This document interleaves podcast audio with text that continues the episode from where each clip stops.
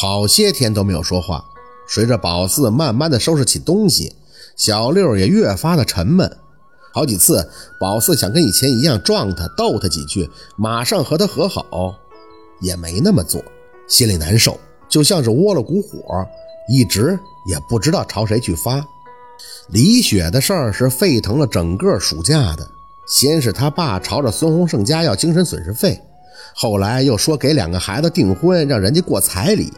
最后又闹得拿菜刀，说要跟人家拼命，弄得村长都出来主持公道了。原因只是李雪家认了，而孙洪胜家不认。孙洪胜都跑了，这事儿上哪儿认去呀？至于事件的最终结果，宝四是不知道的，他也不关心，就知道李雪在这事儿的冲击下，书也不念了，整天就给自己关在房门里，谁也不见。那明月总会给宝四收拾东西的空档，借着李雪的事儿提醒他，说这女孩子呀，一定要自爱，千万别眼皮子浅，一点糖衣炮弹啥的就晕了，不值当。李雪这例子不就是血淋淋的吗？宝四没吭声，也不知道说什么。离开的日子越近，心情就越复杂。小六是肯定不会去念高中了。按照他的情况，念高中得拿什么溢价，那就是得花好几万去念。谁都知道家里的情况，一屁股外债，哪儿还能拿出这些钱呢？所以也没用谁说，小六自己就给自己安排了，说是要去念中专，学什么汽修，学费还少。他也喜欢车，说不定以后就可以牛哄哄的做辆独一无二的改装车了。改装车的事儿，家里人是谁都没合计的。那明月说：“对他也没啥指望，说学汽修也好，是个手艺，将来甭管是不是跟着宝四混，那他都饿不死。所以呢，没用家庭开会研究，也就让他去县里读中专了。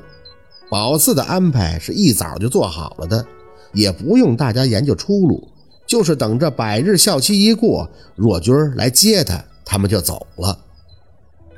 八月中旬。”若文带着他们去给姥姥姥爷烧百日，然后在坟前了孝布，就是把孝衣孝带都摘下，在烧的冥纸上了一了，算是摘孝了。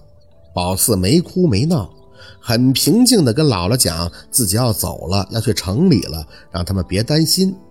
若文看着姥姥姥爷的坟，张口：“爸妈，宝四这次去的地方远，你们要多保佑他啊，让他平平安安的，健健康康的。”说完，再挨个坟堆的磕头，坟在一起就得这样，从长到幼，不管你是给谁上坟，那都得按着辈分，哪个坟都得烧点纸，然后依次磕头，礼数比较多。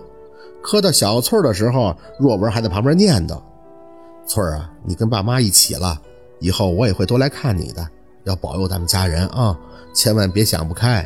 宝四啥都不知道，你别让孩子心里不好受啊。”那明月也在旁边念着：“小翠儿，你放心吧，嗯，咱们年轻时候都认识，我知道你是好人。世事多变，很多事咱都想不到。我以前也没合计我最后能跟二哥走在一起，你也别生气啊。我不是抢若文，我只想照顾好他。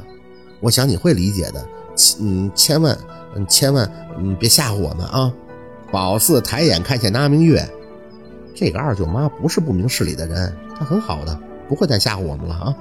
若文也点头。明月，别想太多了，走吧，咱回家。小六闷闷的，还是没话。下山下到一半的时候，还会听到风声很大。那明月用力的抱住若文的胳膊。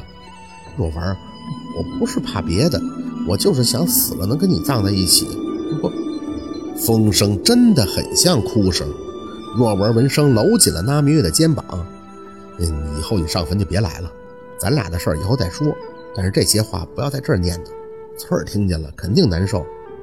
那明月有些怕，还有些委屈，不停地加快脚步，直到要到了家门口，才说了一句：“家里人少，房子又大，六儿还要去念中专，宝四也走了，家里以后就剩咱俩了。你说要是小翠儿真哪天不乐意了找我来，我可怎么办呀？我不得吓死啊！”若文轻声地安慰着：“你怕什么呀？”我结婚，他知道，就是找也是生我的气，你问心无愧的。宝四没言语，想着那个小翠儿也是个可怜人，不过宝四想，他应该不会再闹的，撑死了也就是借着那些风声哭一哭。毕竟孩子没了，而若文将来也未必去陪他，这些东西真是挺无奈的。